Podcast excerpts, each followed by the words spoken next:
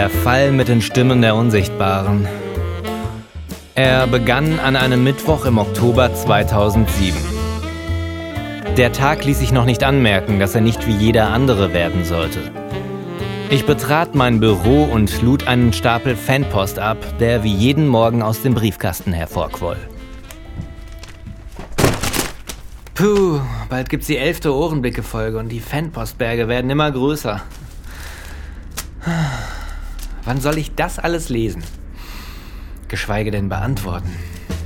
Dabei hatte ich eigentlich jede Menge Zeit. Der letzte Auftrag lag schon lange zurück. Ein bekannter Politiker hatte bei einer Wahl Stimmen verloren und ich sollte sie ihm wieder einfangen. Leider blieb ich erfolglos. Wunder kann auch ich nicht vollbringen. Aber ich habe mich noch gar nicht vorgestellt. Ich bin Jens. Nur Jens. Ohrenblickfänger. Ein echter Spezialist für das Einfangen von Geräuschen und Klängen. Ja, wollen wir doch mal sehen. Rechnung. Rechnung. Werbung. Mahnung. Finanzamt. Rechnung. Werbung. Werbung. Urlaubskarte von Tante Lisbeth. Wieder kein Auftrag dabei. Doch dann kam dieser Anruf, der dem Tag eine völlig neue Wendung verleihen sollte. Ja, Sind Sie Jens, der Ohrenblickfinger? der bin ich. Ob verklungene Töne, flüchtige Geräusche oder gestohlene Klänge. Ich übernehme fast jeden Fall. Äh, und äh, wer sind Sie? Mein Name tut nichts zur Sache. Ich bin nur die Stimme eines Unbekannten. Ich habe einen Fall für Sie. Sie müssen ein Geheimnis lüften. Es geht um die Stimmen der Unsichtbaren. Die Stimmen der Unsichtbaren. Also, wenn Sie Stimmen hören, bin ich wohl nicht der Richtige, aber ich kenne da einen guten Psychiater. Kommen Sie am Freitag in die Lauscher Lounge. Dort treffen Sie einen Sam Gibson. Dieser Sam Gibson existiert nur durch die Stimme eines gewissen Simon Jäger. Der eine existiert jedoch nicht in der Welt des anderen und umgekehrt. Äh, ja. Den Sinn hinter diesem Rätsel finden Sie am Freitagabend in der Lauscher Lounge. Guten Tag. Hallo?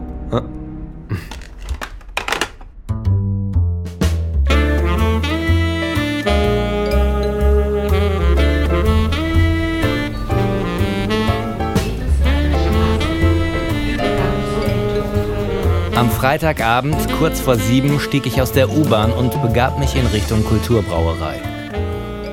Dort wollte ich mich mit meinem Kollegen Tom Funker treffen. Tom hatte damals unter großen Gefahren die Gummihexe im Odenwald gefunden. Er war ein Experte für schwierige Fälle. Wir hatten herausgefunden, dass die Lauscher Lounge eine Live-Hörspielveranstaltung war, die einmal im Monat in der alten Kantine der Kulturbrauerei stattfand. Ich hatte den Plan gefasst, mich als Reporter auszugeben, der einen Beitrag über die Veranstaltung machen will. Vielleicht konnte ich etwas über Sam Gibson herausfinden und was es mit den Stimmen der Unsichtbaren auf sich hatte.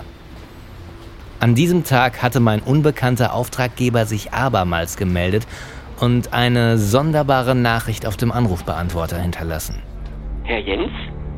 Wie mir zu Ohren gekommen ist, werden Sie meinen Rat befolgen und heute die Lauscher Lounge aufsuchen. Es ist gut, dass Sie sich Hilfe geholt haben. Die werden Sie brauchen können. Ich möchte Ihnen noch einen Tipp geben. Achten Sie auf einen gewissen Oliver Rohrbeck. Er scheint der Drahtzieher dieser ganzen Sache zu sein. Er besitzt eine gewisse Macht über die Stimmen der Unsichtbaren. Behalten Sie ihn im Auge bzw. im Ohr. Wir hören uns.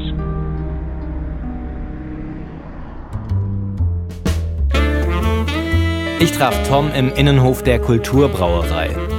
Vor der alten Kantine hatte sich bereits eine beachtliche Schlange gebildet.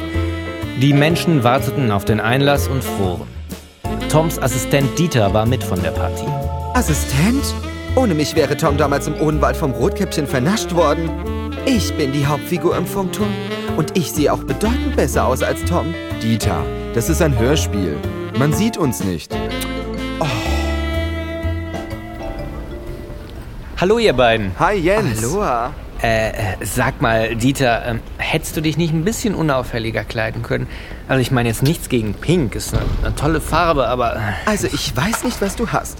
Ich habe gehört, dass man in Berlin nur dann auffällt, wenn man unauffällig aussieht. Übrigens eine tolle Stadt, dieses Berlin. Hier kann man ja so prima shoppen. Und ich habe hier in der Nähe einen hübschen Club gesehen. Vielleicht könnten wir da nachher noch... Dieter, wir sind hier, um einen Fall zu lösen. Außerdem glaube ich nicht, dass wir uns nachher mit dir in eine Schwuppenbar setzen wollen. Also das ist doch... Tom, hast du was über Sam Gibson herausgefunden? Ja, habe ich. Sam Gibson lebt in New York und ist Schriftsteller, nicht sonderlich erfolgreich. Er schaltet regelmäßig Anzeigen in der New York Times. Abenteurer sucht Aufgabe, je außergewöhnlicher, desto besser. Scheint kein besonders ausgefülltes Leben zu haben, was? Er ist eine Hörspielfigur. Sein Schicksal wird von seinem Autor gelenkt. Und was ist mit diesem Simon Jäger und, und dieser andere, wie, wie hieß der? Oliver äh, Rohrbruch. Rohrbeck. Oliver Rohrbeck, den Namen kennt doch jedes Kind. Die Stimme von Justus Jonas. Den gibt es wirklich? Ich dachte, der würde nur als Stimme existieren. Sieht er genauso gut aus, wie er spricht? Passt auf, ich werde jetzt hineingehen. Ihr stellt euch in die Schlange und mischt euch unter das Publikum. Vielleicht könnt ihr was rausfinden. Okay. Bis nachher. Der Türsteher wollte mich zuerst nicht reinlassen, aber ich schaffte es mit dem bewährten Guck mal, auf dem Boden vor dir liegt ein Nacktfoto von Paris Hilton Trick, mich an ihm vorbeizumogeln. In der alten Kantine spülte der Barkeeper Gläser, während Techniker den Licht- und Toncheck für die Aufführung machten. Auf einer Bühne stand eine Reihe Mikrofonstative und leere Stuhlreihen warteten auf die unterkühlten Hinterteile des Publikums. Ich setzte mich in die erste Reihe und checkte noch einmal meine Ohrenblick-Fangausrüstung. Vielleicht schaffte ich es, ein paar Stimmen einzufangen, um sie später untersuchen zu können. Dann blätterte ich ein wenig im Programmheft. Heute gibt es einen neuen spannenden Fall des gescheiterten Autors Sam Gibson, der als letzte Hoffnung auf eine interessante Story eine originelle Anzeige in der New York Times inserierte. Abenteurer sucht Aufgabe, je außergewöhnlicher, desto besser. Bezahlung nicht erforderlich. Sam, Chiffre 753. Daraufhin erhält er interessante Zuschriften, die ihn in teils mysteriöse Fälle verwickeln. Mit dabei wieder Simon Jäger als Sam Gibson, Katrin Zimmermann, Olaf Reichmann, Oliver Rohrbeck, Michael Pan. Moment. Simon Jäger ist ein Sprecher. Na klar, er spricht die Figur Sam Gibson. Aber was meinte der Anrufer mit den Stimmen der Unsichtbaren? Ich fühlte mich plötzlich wie der Antiheld in einem billig produzierten Detektivhörspiel, der stockdoof im Dunkeln tappte und die Lösung nur häppchenweise fand. Die Zuhörer wussten natürlich schon längst Bescheid und amüsierten sich köstlich über die Blödheit des Protagonisten. Völlig anders als bei meinen genialen Vorbildern Sherlock Holmes, Justus Jonas oder Professor Dr. Dr. Dr. Augustus van Dusen, der Denkmaschine, dem größten Genie aller Zeiten. Und was war ich dagegen? Nur ein kleiner, unbedeutender Tiefstapler. Ich beschloss, mich bei meinem Autor über diesen Missstand zu beschweren, falls ich ihn jemals treffen sollte.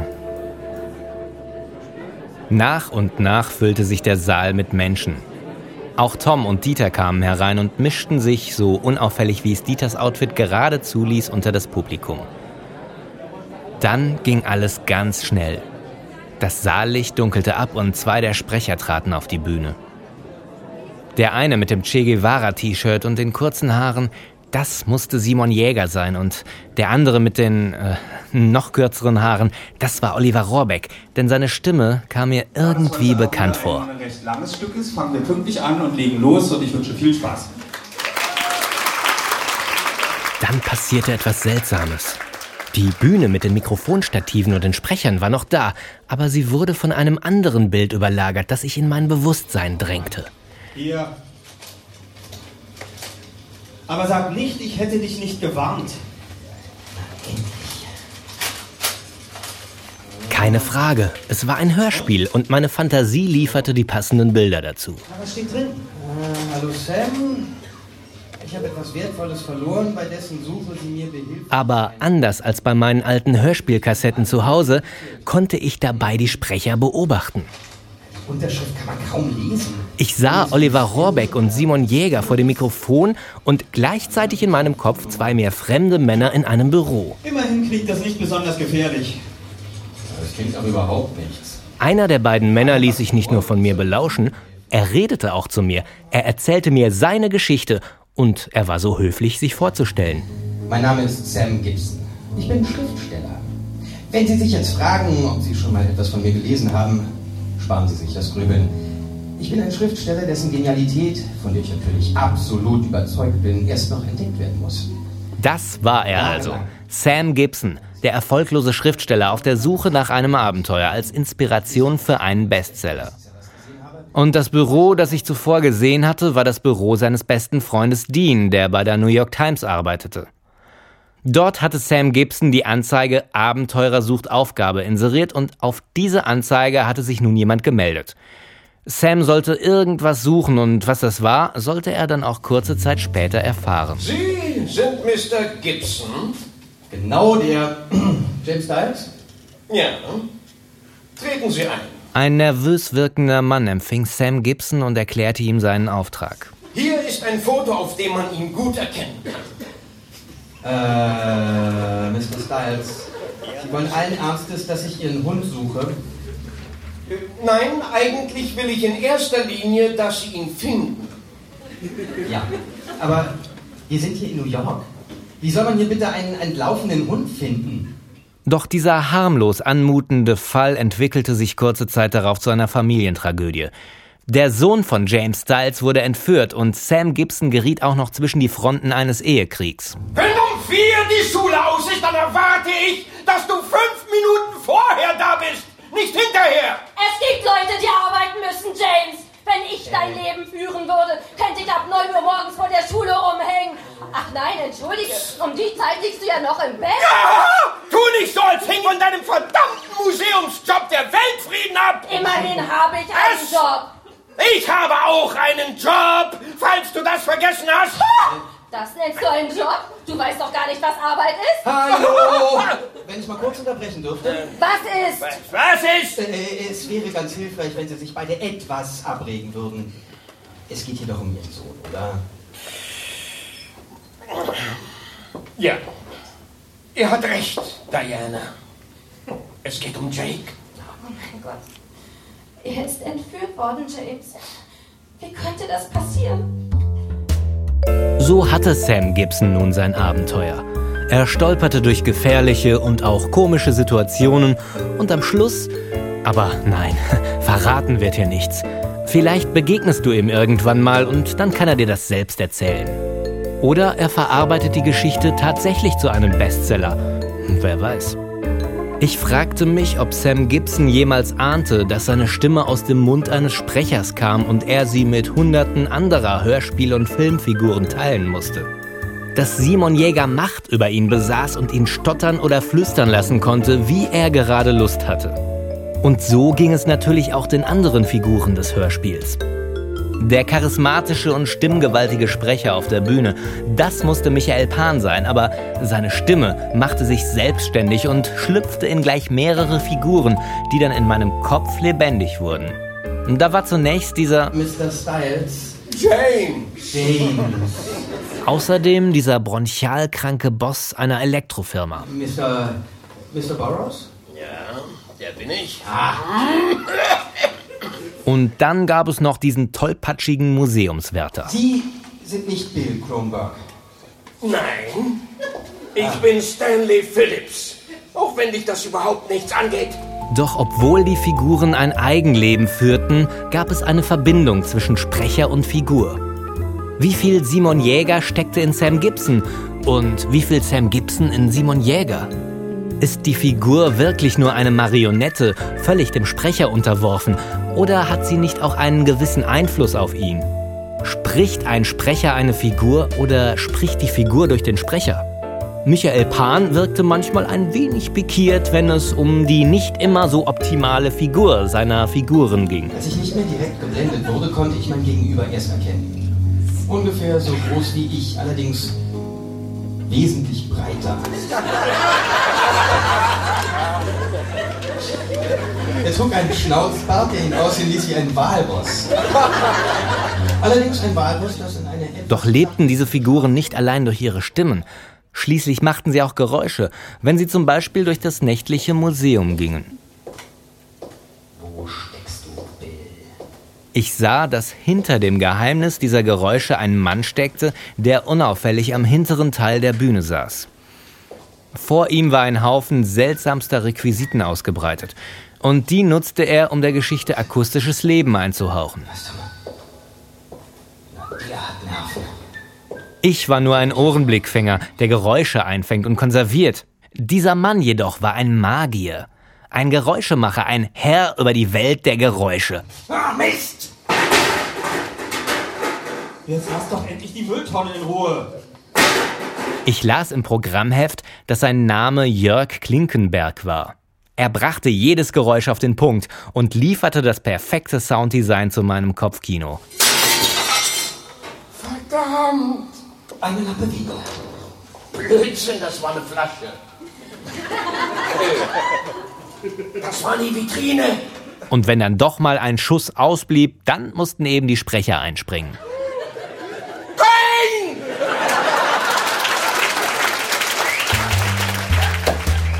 Wie ich inzwischen begriffen hatte, war alles ein Zusammenspiel mehrerer Beteiligter, die in einem Hörspiel normalerweise unsichtbar sind. Sprecher, Geräuschemacher und Komponist. Gemeinsam erschufen sie eine andere Welt mit fiktiven Figuren, die offenbar in einem Paralleluniversum ihr Dasein fristen. Und darüber wollte ich mehr herausfinden. So schlüpfte ich nach der Aufführung wieder in meine Rolle als Reporter und stellte den Akteuren des Abends ein paar harmlos erscheinende Fragen. Da war zunächst Katrin Zimmermann, die Mrs. Styles ihre Stimme verliehen hatte. Darf ich kurz ein paar kleine Fragen stellen? Ja, bitteschön. Sie sind heute zum ersten Mal dabei gewesen, oder? Ja, genau. Und wie war es für Sie? War super, war lustig, war echt witzig. Machen Sie öfter Sachen auf der Bühne oder hauptsächlich synchron? Ähm, Lesungen mache ich, so ein Lesungskonzept habe ich. Aber sonst mache ich nur synchron. Hm? Aber das ist jetzt schon ein bisschen was anderes, so mit, mit Hörspiel, mit Interaktion, mit Musikgeräuschen. Das, war das, äh, das neu für Sie oder haben Sie sowas schon mal gemacht in der Richtung? Naja, beim Synchron hat man ja auch irgendwie viel Anregungen, aber generell ist es so in der Konstellation vor allen Dingen live zu sprechen und auch mit kleinen Pannen zu arbeiten, ist es sehr witzig.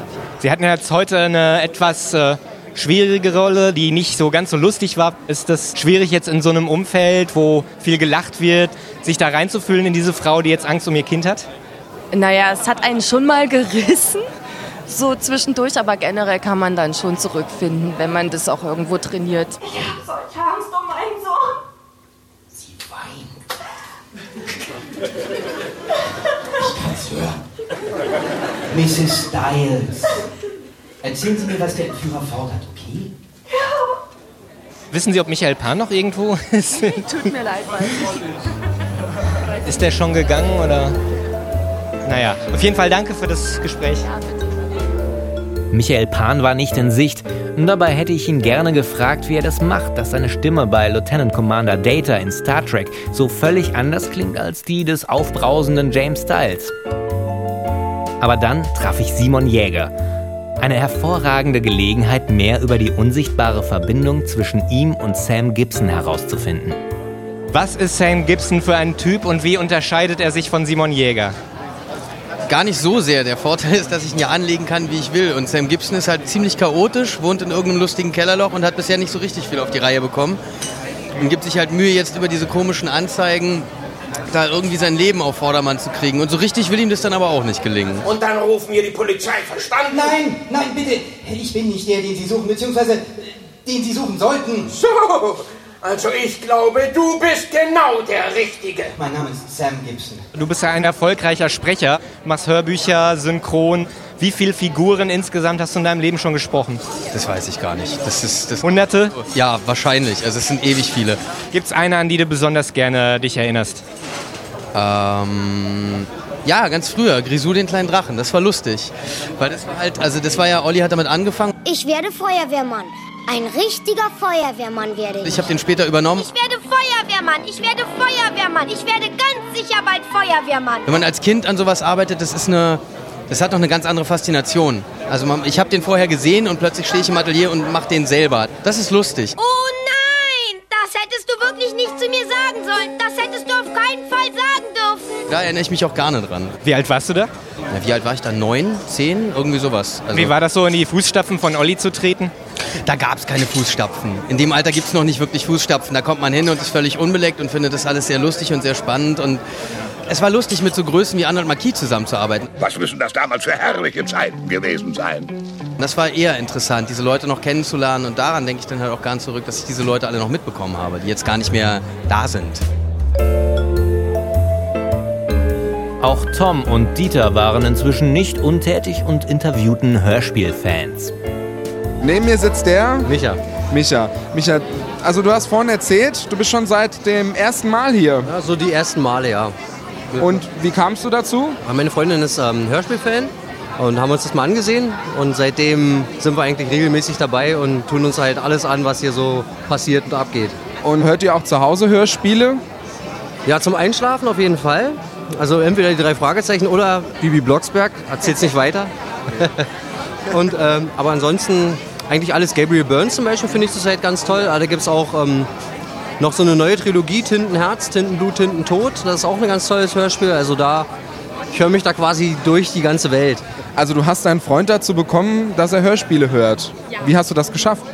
Äh, indem ich sie einfach höre und wenn er bei mir ist, muss er mithören. Zum Einschlafen nur oder? Auch, ja, klar. Also ohne nicht einschlafen. Geht nicht einfach. Okay. Und wie ist es bei dir? Ich meine, Also abends im Bett Hörspiele hören? Diese Heteropärchen haben seltsame Angewohnheiten. Ich suche mir jetzt auch mal einen Interviewpartner. Oh, du hast aber ein großes Mikrofon. Darf ich das mal anfassen? Finger weg! Na, dann eben nicht. Oh, hallo, ich bin Dieter. Wer bist du denn? Ich bin der Roland. Roland, das ist aber ein schöner Name. Bist du öfter hier? Ich bin schon öfter hier gewesen. Aha. Bestimmt jetzt so, weiß nicht, so sieben bis zehn Mal oder so, denke ich schon. Dann bist du ein richtiger Lauscher-Lounge-Experte.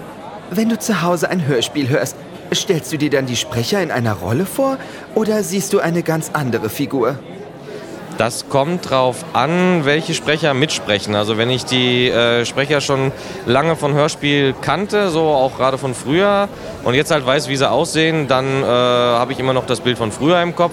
Wenn ich natürlich äh, erstmal, weiß nicht, den, den Sprecher kenne, so in der ersten Rolle und dann später dann erst ein Hörspiel dazu höre, naja gut, dann äh, sieht dann derjenige halt auch so aus wie der Sprecher. Die sehen auch wirklich toll aus. Also mit manchen von denen würde ich ja abends auch mal gern einschlafen. Äh, ich komme vom Thema ab.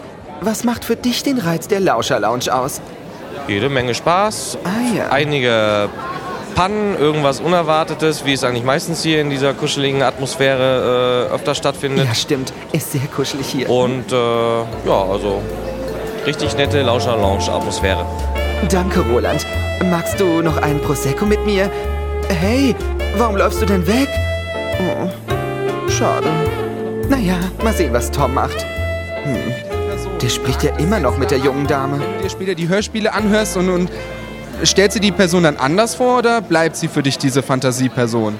Also das allererste Mal habe ich ja Oliver Rohrbeck gesehen und da habe ich gedacht, oh Gott, wie sieht der denn aus? Und ich dachte wirklich, ähm, jetzt, jetzt ist es nicht mehr der Freddy, ich kenne ihn halt als Freddy aus Bibi und Tina, von ganz klein sozusagen. Und das war halt schon komisch am Anfang. Aber mittlerweile ist es so, dass es halt wirklich unterschiedlich ist. Es sind halt die Figuren und das hier sind die Sprecher, die einfach super lieb und super nett sind. Also es trenne ich sozusagen. Aber die Figuren sind trotzdem noch diese Figuren mit den Stimmen halt. Also es ist immer noch alles erhalten geblieben, die Illusion zum Beispiel. Dann äh, noch viel Spaß und äh, Dankeschön. Du, Tom, hm? der Roland hat vorhin was von Pannen gesagt, die den Reiz beim Live-Hörspiel ausmachen. Ich denke, Jens könnte das wichtig finden. Hast du heute irgendwelche Pannen beobachten können? Und jetzt komm hinter dieser Statue hervor. Wird's bald? Es ist so, äh, bitte, äh, lassen Sie mich erklären. Es ist noch jemand hier und das ist der Einbrecher. Wir müssen ihn suchen, bevor er abhauen kann. Was, was ist denn, was reden Sie denn da? Hab ich meine Blätter durcheinander gebracht? Ja, allerdings! Kommen Sie mal zurück.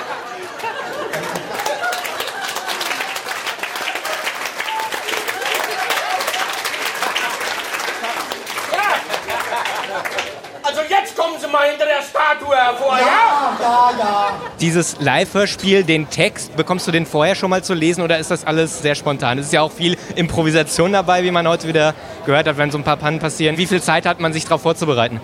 Manchmal kriegt man ihn vorher, manchmal kriegt man ihn nicht vorher. Also ich bin jetzt nicht zum ersten Mal hier und ich habe teilweise den Text am selben Abend erst bekommen, was dann auch okay ist.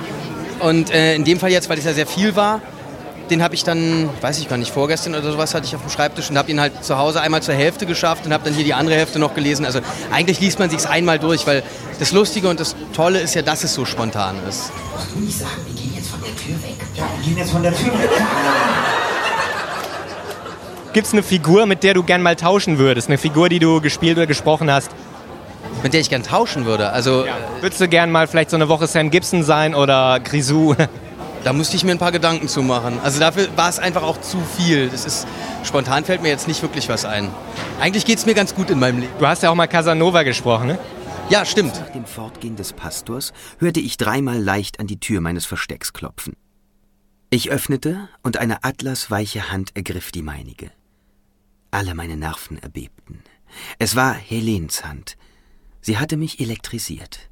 Und dieser Augenblick des Glücks war schon Lohn genug für mein langes Warten. Folgen Sie mir leise, flüsterte sie, sobald sie die kleine Tür wieder verschlossen hatte.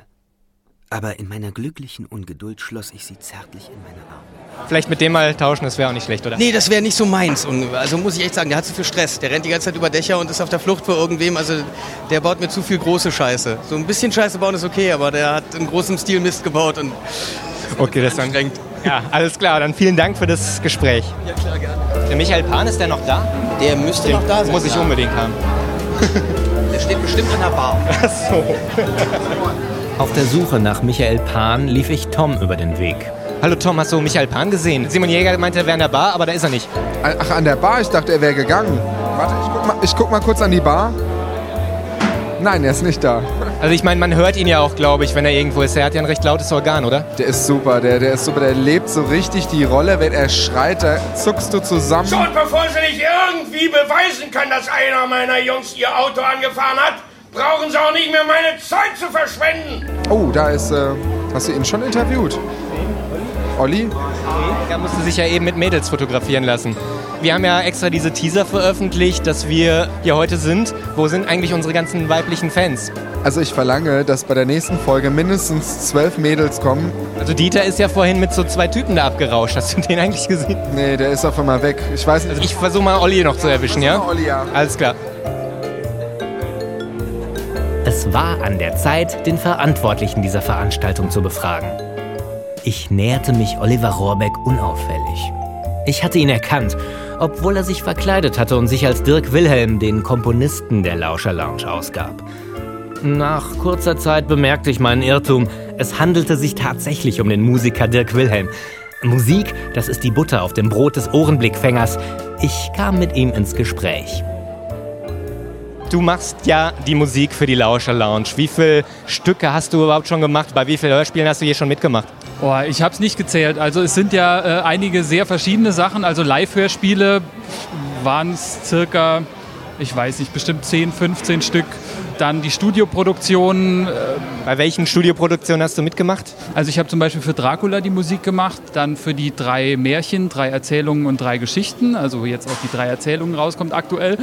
Da habe ich die Musik gemacht. Dann für der Track nach Westen haben wir gemacht. Dann noch einige Sachen, die nicht die zwar vom Hörspielstudio produziert waren, aber nicht über die Lauscher Lounge rausgegangen sind. Das muss man ja auch immer trennen. Äh, ähm, da zum Beispiel für Audible einige Produktionen. Ja. Wenn du jetzt so an so eine Musik rangehst, wie gehst du da vor? Hast du da schon vorher Ideen im Kopf? Hörst du dir vielleicht Vorbilder an oder wie bist du an Sam Gibson jetzt rangegangen? Da war es so, dass ich mir schon Gedanken gemacht habe, erstmal, wie ist die Atmosphäre in der Stadt? Es spielt ja in New York und da muss man sich halt überlegen, was da passt. In dem Fall war das halt ein bisschen jazziger Klang, ein bisschen ist viel Gitarre drin, so ein bisschen Jazzgitarre, Jazz-Schlagzeug, so eine Sachen. Und ansonsten ist es sehr viel, was man eigentlich nicht so konkret erklären kann. Es ist einfach, dass ich mir überlege, was hat der Mann für eine Stimmung.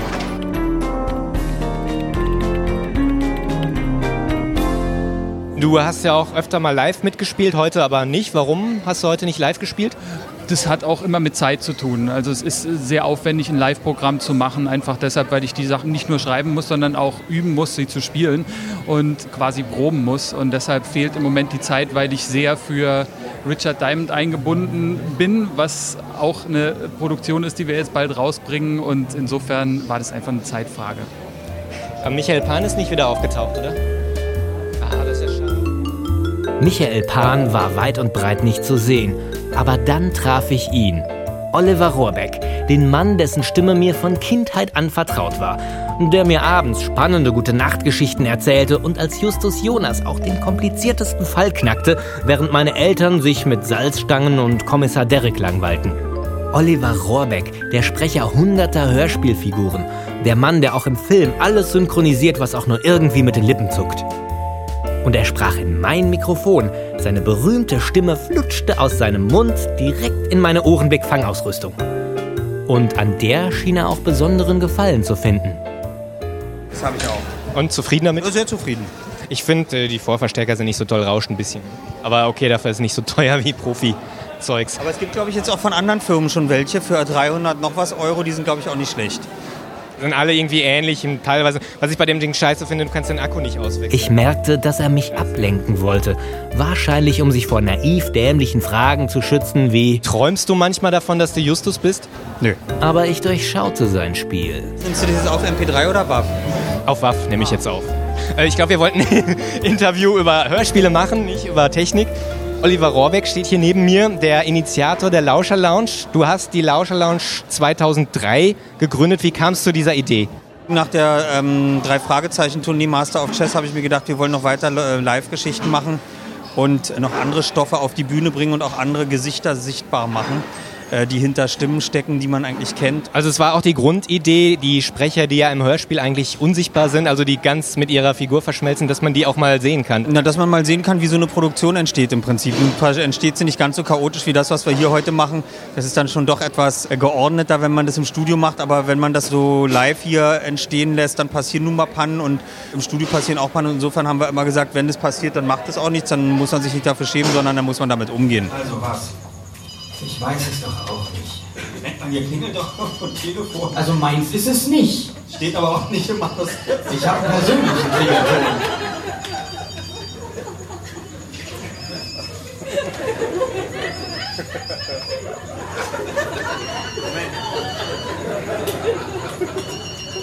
Dean, kannst du da mal rangehen? Ich habe nochmal ausgemacht. Ich dachte, das ist vielleicht im Publikum. So eine Live-Situation ist doch was völlig anderes eigentlich als eine Studiosituation, oder? Jein, also vom Spiel her nicht. Die müssen genauso gut spielen im Live und im Studio. Natürlich spielt man dann auch noch mal ein bisschen anders im Studio oder wird das von der Produktion her machen, aber die Aufnahmesituation ist natürlich eine ganz andere. Schon wieder. Hast du keine Mailbox? Ich habe das Problem gefunden. Sehr gut.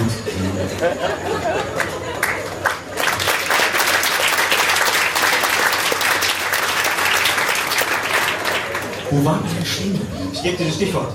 Also was? Ja, ich weiß es doch auch nicht. Wir schauen einfach mal, was passiert und äh, improvisieren. Ah, immer gut, einem Profi bei der Arbeit zuzusehen. Stimmt.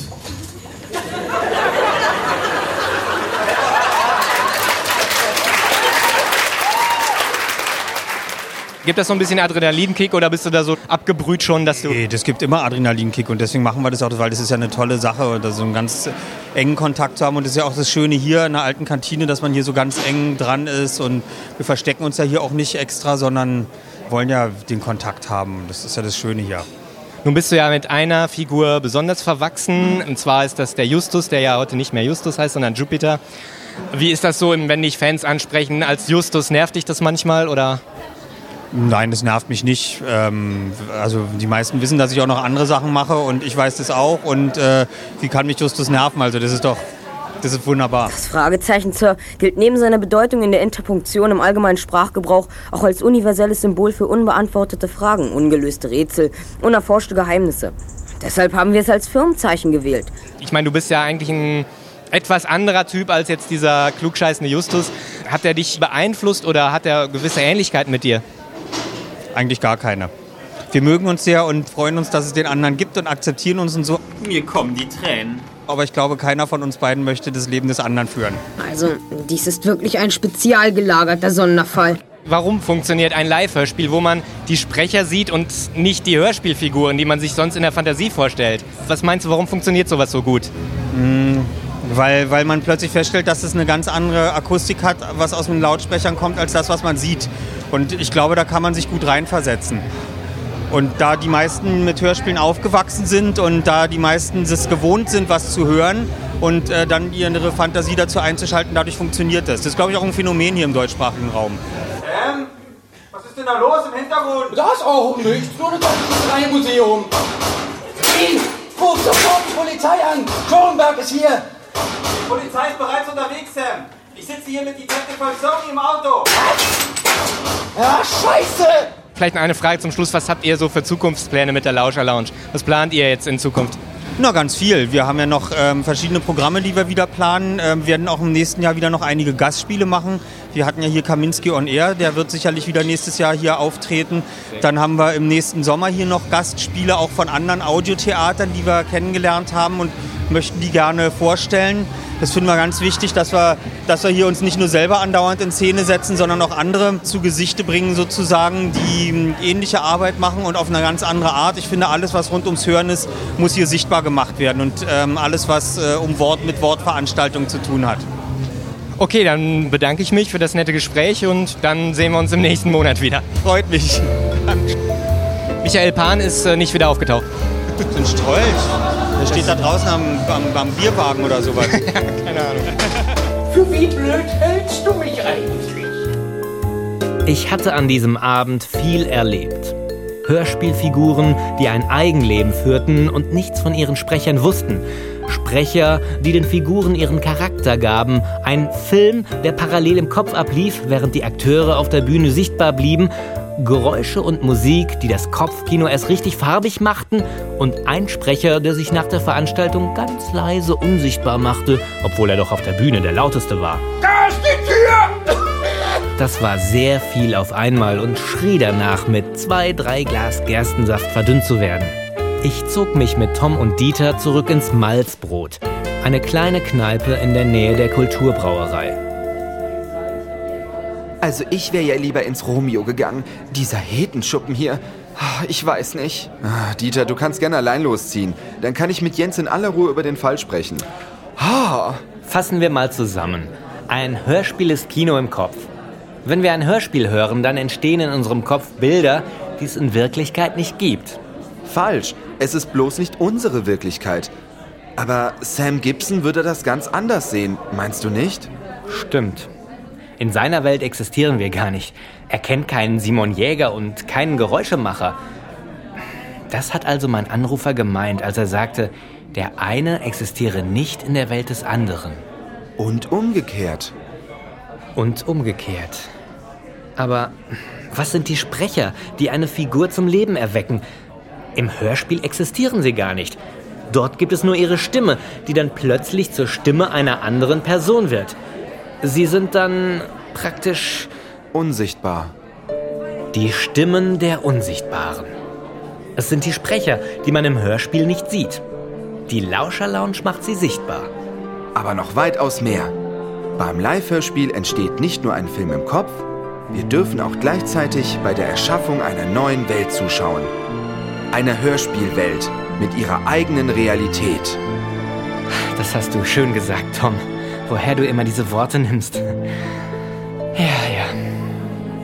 Du, Tom. Hm? Glaubst du, dass wir vielleicht auch nur Hörspielfiguren sind, so wie Sam Gibson?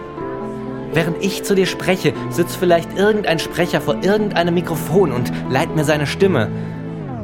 Du, ähm, kannst du das nochmal machen? Ein bisschen weniger theatralisch.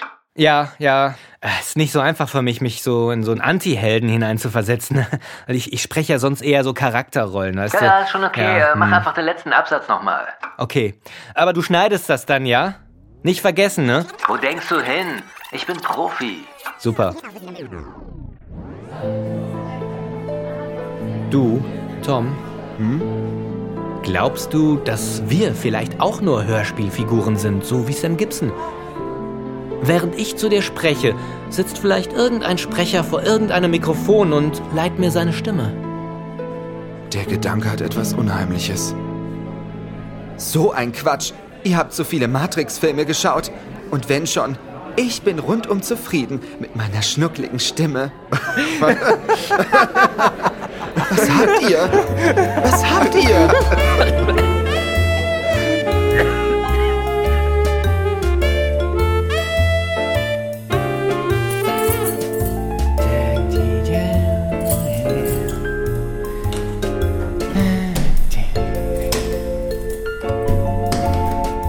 Sam Gibson oder Gibson nicht, das ist hier scheißegal.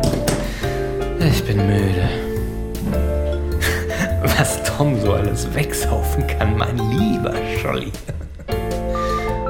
Oh nö.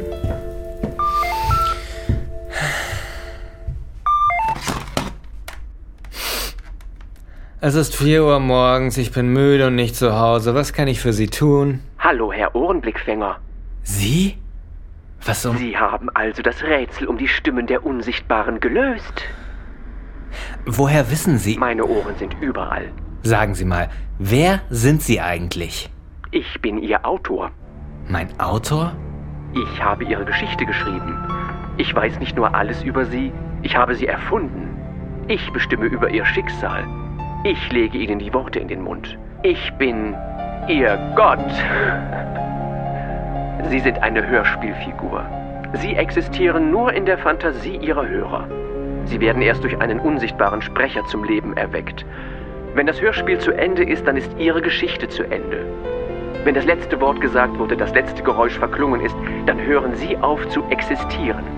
Es liegt allein in meiner Macht, Ihre Geschichte fortzusetzen und Ihre Welt weiter existieren zu lassen. Gute Nacht.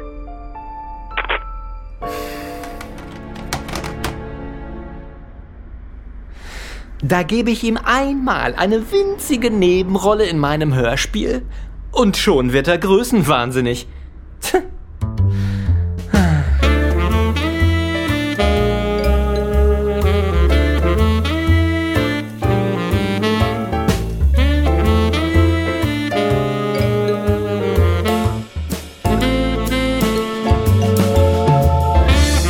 Das war Die Stimmen der Unsichtbaren. Ein fiktives Reality-Hörspiel von Jens Wenzel.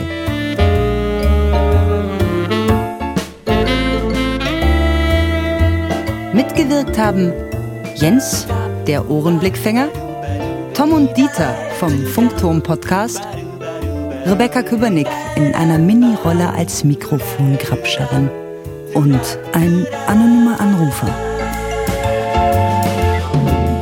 Die Stimmen der Unsichtbaren kamen von Oliver Rohrbeck, Simon Jäger, Katrin Zimmermann, Michael Pan und Olaf Reichmann. Außerdem mit dabei Dirk Wilhelm, der Hauskomponist der Lauscher Lounge. Nicht hörbar, aber immer präsent, Katrin Wiegand, die Autorin des Sam Gibson Hörspiels und Maureen Wurm, der gute Geist der Lauscher Lounge. Regie Jens Wenzel, Musik Jens Wenzel, Tontechnik Jens Wenzel. Ja, ist genug, reicht. Also Schätzchen, sag doch noch mal lieber die Homepage-Adresse durch. Weitere Informationen unter www.ohrenblicke.de. Bye bye, Mr. Gibson.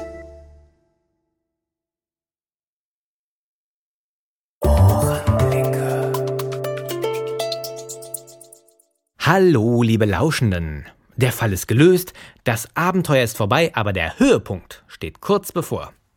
Die Lauscher Lounge hat mir freundlicherweise ein paar Preise zur Verfügung gestellt. Ihr könnt Hörspiel-CDs aus dem Programm der Lauscher Lounge gewinnen. Ja, und zwar hätten wir da jeweils einmal das Hörspiel Dracula, ein Klassiker, neu aufgenommen mit bekannten Sprechern. Als zweites Der Prinzessin, ebenfalls ein Gruselhörspiel, ausgezeichnet mit dem Hörspiel Award 2006 als bestes Erwachsenenhörspiel. Gänsehaut-Hörware vom Feinsten und fast noch gruseliger als der Chicks on Tour Podcast. naja, fast. Dann haben wir ein brandneues Hörspiel Richard Diamond Privatdetektiv, Folge 1 und 2 auf einer CD. Die erscheint im Dezember, ist also wirklich noch ganz neu. Ein klassischer Hörspielkrimi mit Tobias Kluckert. Ganz toller Sprecher, kann ich nur empfehlen. Also die CD kenne ich noch nicht, aber das gab's auch schon mal live. Ja, und dann haben wir noch den absoluten Knaller, der Höhepunkt. Ein CD-Paket bestehend aus drei CDs mit dem treffenden Titel 3x3. 3 mal 3 macht 6. Na, na, na, ja, nicht Pippi Langstrumpf, sondern hier handelt es sich um Kurzgeschichten verschiedener Genres und zwar gelesen von den Sprechern der drei Fragezeichen, die da sind Andreas Fröhlich, Jens Wawrczek und Oliver Rohrbeck. Natürlich verschenken wir die nicht einfach so. nee, wo denkt ihr hin? Ihr müsst ein Rätsel lösen. Ich spiele euch einen Ausschnitt aus einer Produktion der Lauscher Lounge vor und ihr müsst rausfinden, um welche es sich handelt. Ja, wer nicht schon so drauf kommt, der darf nachschauen auf der Seite www.lauscherlounge.de. Den Link findet ihr wie immer auf meiner Podcast-Seite unter www.ohrenblicke.de. Danke, Rebecca. Auf der Seite der Lauscher Lounge müsst ihr dann nach einer Tante Emma suchen. Tante Emma verkauft dort nämlich die CDs. Und bei ihr findet ihr auch die Hörbeispiele zum Runterladen. Aus einem davon stammt der folgende Ausschnitt. Mein Name ist John Seward. Dr. John Seward. Ich bin heute hier, um die Richtigkeit einiger Ereignisse zu bezeugen, die schwer zu glauben sind, die sich aber tatsächlich so ereignet haben. Ich habe hier einige Dokumente. Telegramme und Zeitungsausschnitte der Tagespresse, Memoranda und Briefe in verschiedener Handschrift, die, ja, wie sich herausstellen wird, miteinander zu tun haben. Alles unwichtige Beiwerk wurde entfernt. Diese Schriftstücke stehen für sich als einfache Tatsache. Ich präsentiere Ihnen nun zuerst Auszüge aus dem privaten Tagebuch von Jonathan Harker. Ich, Jonathan Harker, Rechtsanwaltsgehilfe in Ausbildung bei Peter Hawkins, Esquire in Exeter, England, schreibe dieses Tagebuch in der Hoffnung, dass es irgendwann in die Hände derjenigen gelangt, die mich lieben, falls mich ein Unglück ereilt. Ja, noch ein kleiner Tipp. Ein Western ist es wohl eher nicht. Was war das denn? Hm, ich habe schon Halluzinationen. Schreibt mir die Lösung an post.ohrenblicke.de. Post, wie die Post, at ohrenblicke.de. Vergesst eure Adresse nicht, damit ich der lieben Tante Emma sagen kann, wo sie die CDs dann hinschicken soll, wenn ihr gewinnt. Der Einsendeschluss ist der 13. Dezember. Ich habe für die Ziehung mir auch was Besonderes ausgedacht, weiß noch nicht, ob das klappt, deswegen verrate ich mal noch nichts. Wer es bis dahin nicht abwarten kann oder jetzt schon dringend Weihnachtsgeschenke braucht, seht euch einfach mal um auf der Seite der Lauscher Lounge. Die CDs gibt's auch im Handel zu kaufen und die Lauscher Lounge hat auch neuerdings einen Download-Shop. Ist also für jeden was dabei. Ich hoffe, mein kleines Hörspiel hat euch gefallen. Das war ein Experiment mit ungewissem Ausgang und mit einem riesen Aufwand vor allem. Ja. Ich bin gespannt auf euer Feedback und das könnt ihr loswerden auf der Kommentarseite zu dieser Folge und neuerdings auch auf meinem Anrufbeantworter und zwar unter folgender Nummer 03221 136 3086. Diese Nummer hatte ich extra für diese Aktion eingerichtet, weil ich dachte, mir spricht mal jemand was drauf und beteiligt sich interaktiv an meinem Hörspiel. Das hätte ich dann nämlich eingebaut, aber ja, ich habe es bei den Teasern immer angegeben, aber keine Sau hat da drauf gesprochen, hat wahrscheinlich keiner kapiert. Ja, man darf seine Hörer nicht überschätzen. ja, ihr hättet in die Hörspielgeschichte eingehen können, also zumindest in meine. Also traut euch bitte mal, sprecht da was drauf, alles was euch einfällt. Lob, Kritik, oder vielleicht habt ihr einen neuen Auftrag für den Ohrenblickfänger. Immer her damit. Die Interviews mit den Sprechern musste ich für das Hörspiel ein wenig kürzen. Ich werde sie euch demnächst aber auf meiner Seite zur Verfügung stellen. Ich weiß ja, dass viele Mädels sich diese Folge ja nur wegen Oliver Rohrbeck und Simon Jäger runtergeladen haben und das ganze andere Gequatsche gar nicht hören wollten, aber ihr müsst noch ein bisschen Geduld haben, dann könnt ihr die kompletten Interviews runterladen und zwar auch mit den dämlichen Fragen. Träumst du manchmal davon, dass du Justus bist? Nö. Genug gesabbelt, ich verabschiede mich für heute, bedanke mich aber nochmal recht herzlich bei Maureen Wurm von der Lauscher Lounge für die freundliche Unterstützung, bei Oliver Rohrbeck, Dirk Wilhelm, den Sprechern und allen anderen Beteiligten, außerdem natürlich bei Tom und Dieter vom Funkturm, viele Grüße nach Hessen. Vielen Dank auch an Rebecca Köbernick, die erotischste Stimme Berlins, für den spontanen Einsatz am Mikrofon. Ein anonymer Anrufer. Genau, bei dem bedanke ich mich auch. Der hat ja die Geschichte erst ins Rollen gebracht. Allerdings wollte er anonym bleiben. Zu guter Letzt bedanke ich mich noch bei der Just GmbH. Die haben mir nämlich den Ausschnitt von Giacomo Casanova Erinnerungen mit Simon Jäger als Sprecher zur Verfügung gestellt. Vielen Dank dafür. Das kann man auch kaufen als Hörbuch. Den Link findet ihr auf meiner Seite. Wer über die Hörspielschiene hier gelandet ist und vielleicht Spaß am Podcast hören gefunden hat, dem gebe ich noch einen kleinen Tipp mit auf den Weg. Und zwar Hörbarium, das ist ein Podcast, in dem sich alles um Hörspiele und Hörbücher dreht. Den Link findet ihr auch auf ohrenblicke.de. Ich freue mich natürlich, wenn ihr auch bei der nächsten Ohrenblicke-Folge wieder reinhört. Beim nächsten Mal gibt's wieder eine ganz klassische Folge mit Reisegeschichten, selbstgefangenen Ohrenblicken und dem neuen Lieblingshörer des Monats. Macht's gut und haltet immer schön die Ohren offen. Ja, wenn ihr Michael Pan treffen solltet, schickt ihn doch mal vorbei. Ich äh, hätte da noch so ein paar Fragen.